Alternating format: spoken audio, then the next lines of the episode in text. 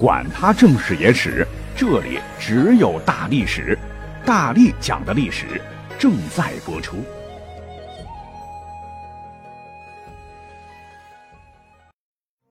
大家好，我是大力丸。本期呢是咱们的听友大力肉丸子同学投的稿，写的非常不错哈。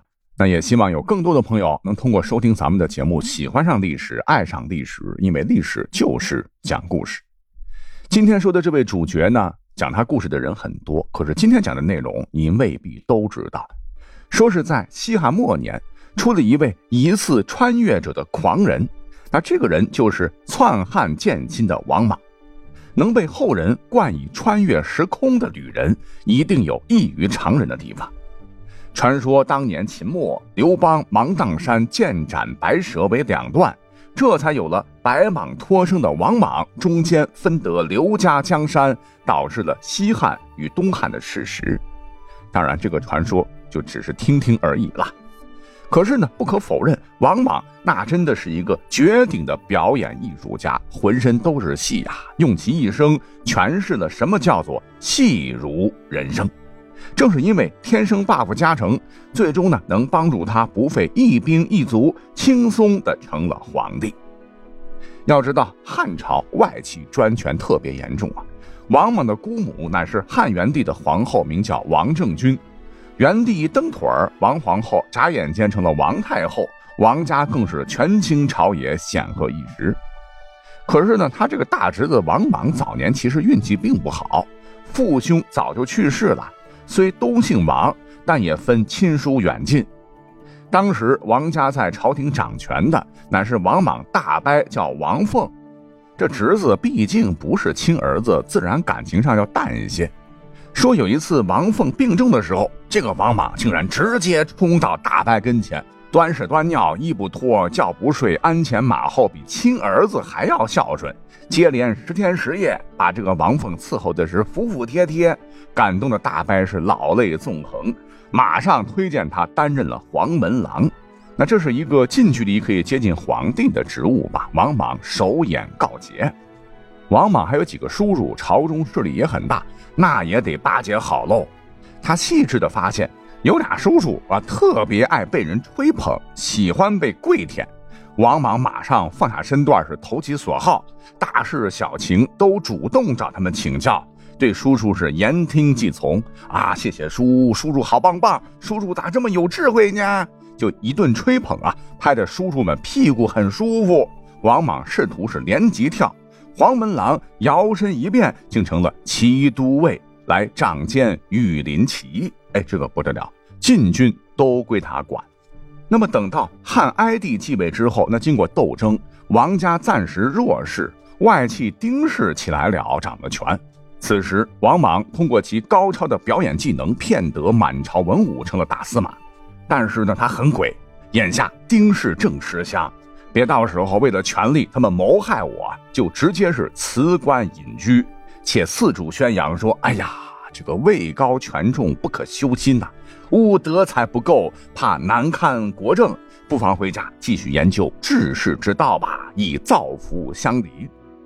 大家一看，嗯，急流勇退啊，真是赢得了很多文人的赞赏。这真是高风亮节，不限高位，视金钱权势如粪土，真名士也。实际上，算盘打得精着呢，人家是以退为进，积攒舆论力量，图谋东山再起。隐居期间，他可一点没闲着啊，表现出了求贤若渴的样子，想方设法笼络人心，为百姓也顺道做了些好事，威望也是越来越高。而就在这时，一件有悖人伦的惨案发生了。什么事儿呢？啊，俗话说“虎毒不食子”，但王莽为了制造大流量、冲击热搜，竟然逼死了自个儿的二儿子，引得社会是一片赞许。嗯，哼，讲到这儿，你说奇怪不？哦，搞死自个儿的亲生骨肉，怎么还加了分了呢？事情是这样的，当时的奴婢呀是主人的私人物品，没有尊严可言。他这个次子王霍不小心杀死了一名奴仆，这在当时其实没啥问题啊。虽然说法律规定杀死奴仆要偿命，但奴仆就是贱命，死了白死，贵族家都这样。但万没想到。王莽呢，为了树立他光辉正确的形象，竟然逼王霍自尽。儿子实在没办法啊，只得是服毒而亡。王莽这一番操作，果真流量是蹭蹭蹭，大家伙都称赞他大义灭亲，品德高尚，点赞。可是嘞，哎，王莽历史上可不止杀了这一个儿子，之后老大也就是他的嫡长子，他的法定接班人叫王宇，认为父亲王莽专权独断，不让汉平帝与生母卫氏相见，有违君臣之道。是出于正义，就劝谏王莽，可王莽不听。于是王宇呢，就在老师的建议下，大半夜给父亲门上撒了狗血，以示抗议。结果很快被王莽查获，王莽竟然以大不敬之罪将王宇直接赐死。而大儿子媳妇王宇的夫人吕嫣怀有身孕，也被投入监狱。生下孩子之后，也将其杀害。王莽依然不罢手，又借机将与其政见相左的大臣以及其他外戚一网打尽，都处以极刑。一时间血流成河，朝野震惊。而他呢，还有一个次子叫王林，这小伙子跟他母亲手下一个婢女有染。一个婢女原本也没什么，顶多做个妾吧。问题是这个婢女竟然跟王莽也有染。那当儿子的当时也知道，所以说事情败露之后。这给父亲戴了绿帽子，那父亲多狠的人呐，还不得扒了自个儿的皮？于是乎呢，这个儿子就打算跟婢女的一起先杀了王莽，结果东窗事发，被老爹反杀。当然，这个杀子理由还说得过去哈。至此，满共四个嫡子，除了老三王安病死之外，全都被外界认为满口道德仁义的亲爹所杀。由此可见，王莽这心态可真不是一般人。总之，经过十几年忍辱负重，他终于在世人面前营造出了一种勤俭孝顺、高风亮节、古今完人的光辉形象。看到时机成熟，被世人所爱戴，他终于是忍不了了，撕下了伪装，一翻脸，直接毒死了年仅十四岁的汉平帝，又立了两岁的子婴为太子。说起来，汉平帝刘看那真是历史上比较悲催的一个皇帝啊。其母族作为和王莽竞争的外戚，被政治斗争全部清洗。王莽又使手段作弊，把女儿许配于他，其实就是监视他。那这样小皇帝非常不满，想着有朝一日能够拨乱反正，这就让王莽觉得这个皇帝不能留啊。于是，经过王莽的精心设计的剧本，哎，一出好戏，一箭双雕上演了。不久，机会来了。在皇帝生日的聚会上，王莽献上祝寿酒，汉平帝喝下之后，当夜就腹痛难忍，这满地打滚啊！王莽表面上是大惊失色，实则嘴角憋笑。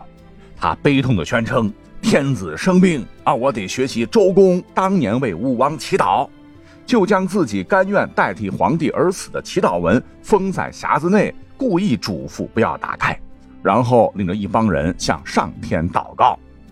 那他其实用的这个典故，讲的是当年在灭掉商朝两年后，周武王姬发不是生了一场大病吗？忠心耿耿的周公旦特意每天只是斋饭沐浴，向老天爷请求让武王的病快点好起来，并希望用自己的身体去代替武王承受病痛。可能是由于当时医疗条件差，武王最终还是死去了。那周公旦就一直辅佐幼主，保得大周江山八百多年。反正嘛，就按照这个剧本进行。这几天之后，汉平帝在痛苦中死去。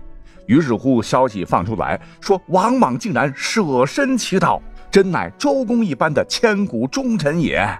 那皇帝既然死了，那他呢也就名正言顺的立了一位幼小的刘姓宗室子婴当太子，像模像样的成为了当代的周公。那这个可怜的孩子，仅当了三年太子，便被残忍的囚禁了。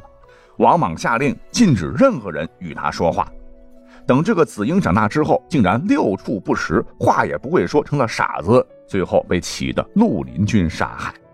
由此，有人就觉得这历史太神奇了。你看，西汉命数是始于斩蛇，王于莽，从子婴手里夺取，又从子婴手中失去。我个人觉得这应该是一个巧合吧。总之啊，这个王莽毕竟他不是周公啊。他是急不可耐的，不能再等，赶紧又导演了一出群臣死见其称帝的戏码。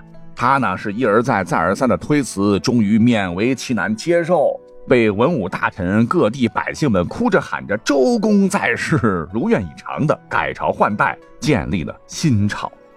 刚才虽然讲了王莽阴险毒辣，但是从历史上客观来讲啊，他的政策今人看是十分的超前。他当政之后，立马是颁布了很多改革的措施，比方说废除土地私有制，实行土地国有制，私人不得买卖，将土地收归国有，重新平均分给农民。这跟当时我们的土地改革是何其相似哉！又改奴婢为私属，亦不得买卖，这真是体现着人人平等的观点。又实行五军六管制，就是由政府统一管理物价，征收商税。物价高于市平时，政府就将储备库存的物资按平价出售，平抑物价；若市场价格低于市平时，就听任百姓自由买卖。您听听，这不是现代市场经济体制的做法吗？对于当时的小老百姓来说，哈，如果说你属于弱势，没有钱办丧礼祭祀，或者是干小买卖没本金，都可以向当时的政府来借贷，按期来还这个利息，利息还蛮低啊，这跟这个银行借款特别特别像啊。更绝的是，王莽当时鼓励人们大胆创新，曾亲手解剖尸体，还亲自去看飞行实验，甚至当时还发明了和现代十分相似的游标卡尺。等等吧，都让大家觉得他不是穿越者，谁是穿越者？只是很可惜，这些政策它不是现代的，而是发布于几千年的汉朝，当时的生产力还没有发展到现在这个程度，难免是过度超前，扯到蛋。果真，这些前卫的改革措施搞得帝国一塌糊涂，经济崩溃，社会动荡，百姓一片哀嚎，是起义不断，烽火连天，终于。在建立新朝的第十五年，也就是最后一年，王莽又带领群臣到都城南郊通天高台之上，沐浴更衣，焚香祷告啊，全都跪下，一把鼻涕一把泪的向苍天倾诉啊，据说连血都哭出来了。上天有昊天之责，可怜可怜朕！说他呢都是按照古人儒家经典描述的大同世界进行了改革，请上天不要让新朝灭亡啊！但不管他怎么表演啊，如何卖力，这老天爷那真是明镜高悬，再也没给他机会。不久，起大军包围了长安，而此刻呢，城中已无兵可调。面对生死存亡，王莽发出了最后一道神经大条的诏令，要释放所有监狱囚犯，让他们保卫都城。想学习当时的商纣王，拱卫镐京。那战火硝烟，兵荒马乱，哪里还有军饷呢？这个王莽就创造性的给囚犯们每人发了一碗猪血，并让每个人保证有不畏心事者，赦鬼祭之。这囚犯们为了重获自由，自然满口答应，拍着胸脯保证，喝了此碗猪血，一定以命相搏。结果囚犯大军刚出城门，全部如鸟兽般一哄而散，很快城池就被攻破了。史书载，王莽最终被起义军的战士。商县人杜吴所杀，卒年六十九。其上司校尉公斌就向杜吴问王莽的尸身在哪。杜吴告诉他，在市中西北邹间。这公斌直接就斩了王莽的首级，是悬于市中。数十个军士又一拥而上，直接又砍了王莽的尸首，分裂了其尸体。百姓们听说王莽的首级砍下来了，纷纷向王莽的人头扔石头，且生吃王莽的肉。骨头和舌头，想想蛮感慨的。王莽的政策其实呢是为天下穷苦人谋幸福的，最终呢却被他最初想庇佑的百姓活活吃掉，那真是历史上最强表演力最大的悲哀。